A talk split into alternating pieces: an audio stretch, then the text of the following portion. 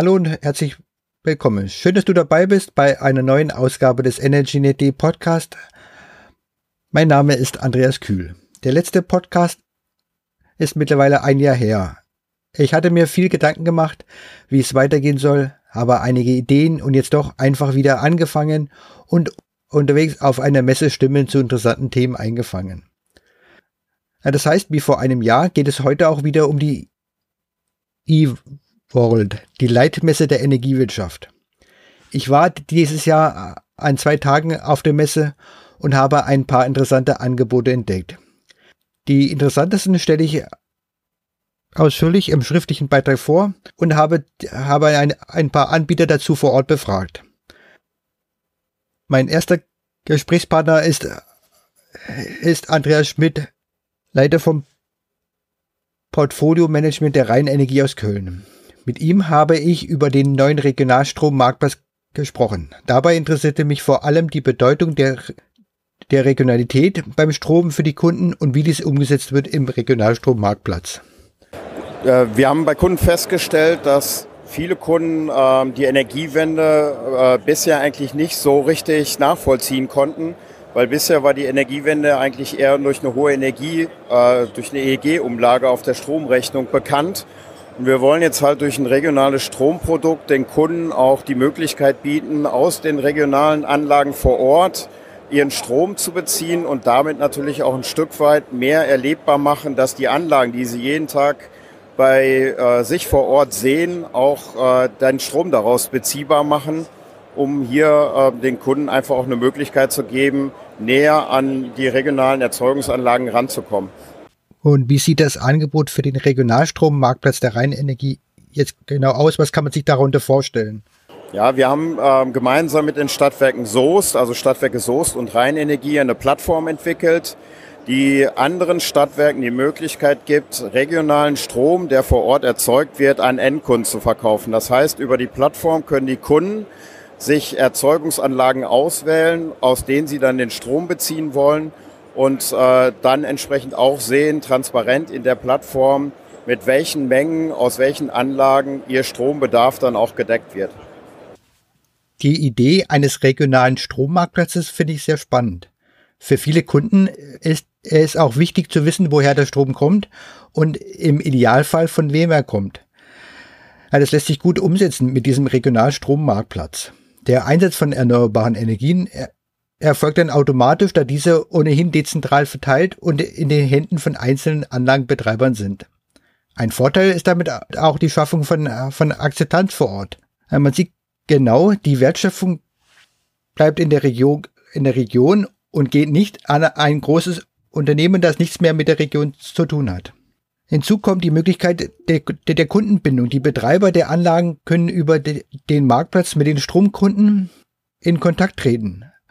So kann zum Beispiel ein, ein Biobauernhof, der ein Biogas-BHKW oder ein Windrad oder eine Photovoltaikanlage betreibt, seine Stromkunden auch über andere Ange Angebote des Hofes informieren.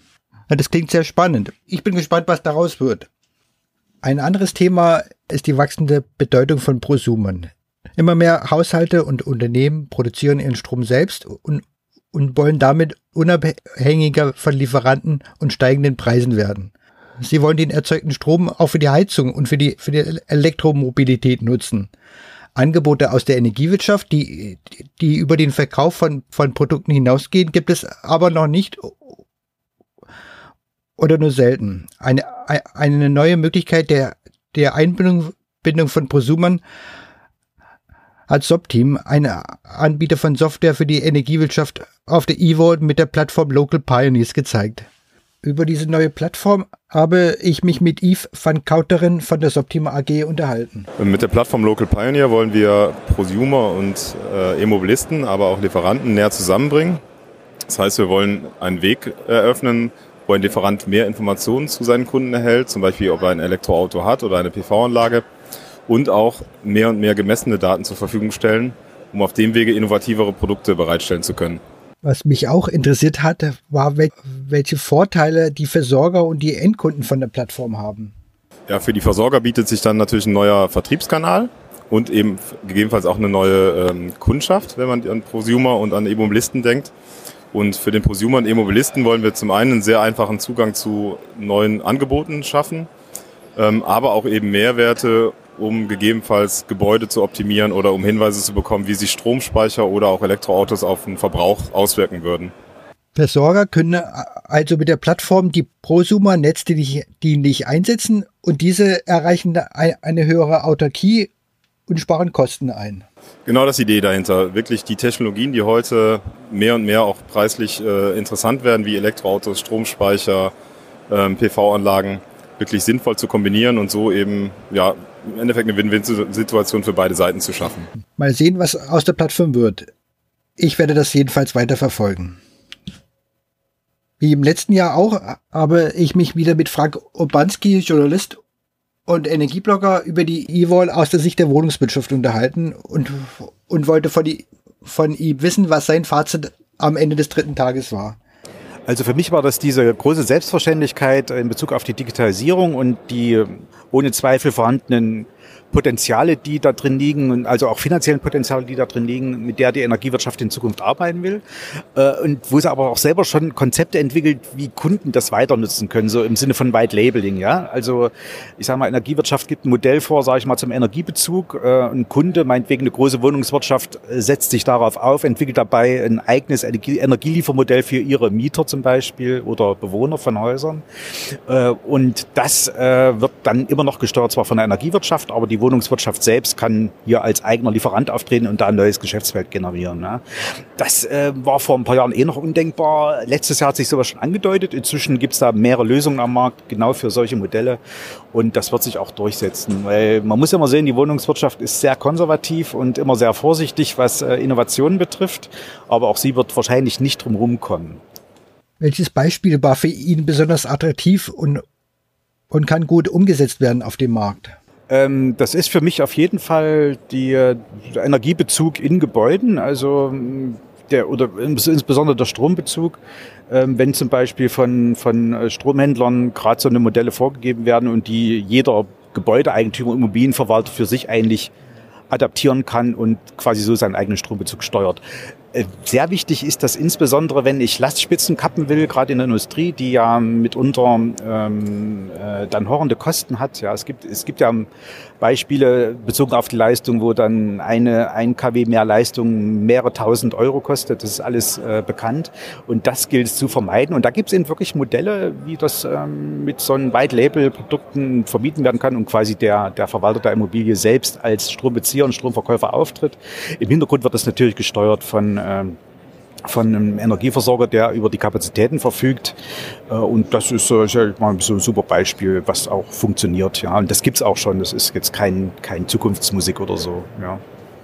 Und welche Rolle spielte dabei die Sektorenkopplung? Viele Angebote konnte man auf der Messe nicht sehen. Ja, das ähm, Problem ist genau das. Ähm, Sektorkopplung war vor zwei Jahren ja das, der Riesenaufreger. Das hat ein bisschen nachgelassen, obwohl das Thema ja nach wie vor steht. Zum Beispiel, ganz einfach, eine Wohnungsverwaltung baut sich ähm, für ihre Mieter, es gibt mehrere Projekte in Deutschland, wo das schon gemacht wird, E-Ladesäulen hin. Ja, die Leitung dafür wird neu verlegt, ist alles super. Was aber nicht bedacht wird, ist, wenn da zum Beispiel sich zehn Leute mit einmal anstöpseln, plötzlich eine Lastspitze auftritt. Und genau die gilt es zu verhindern.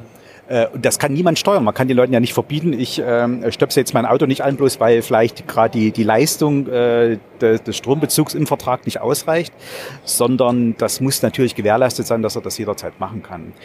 Hier gibt's Modelle, wo genau das gekappt wird, also wo das Auto im Sinne der Sektorkopplung, also der Versorgung mit erneuerbarem Strom, jederzeit geladen werden kann. Ähm, und das funktioniert auch schon. Ne? Also hat mich sehr überrascht, wie weit man da schon ist. Es gab noch viele weitere interessante Themen auf der eVol 2019. Aber das waren so meine Inhalte, die ich mitgebracht habe. Ich hoffe, dir, dir hat es gefallen. Und vielleicht werde ich weiter von Veranstaltungen und, und Messen Stimmen einfangen für den Podcast. Also bis zum nächsten Mal, euer Andreas Kühl von energynet.de.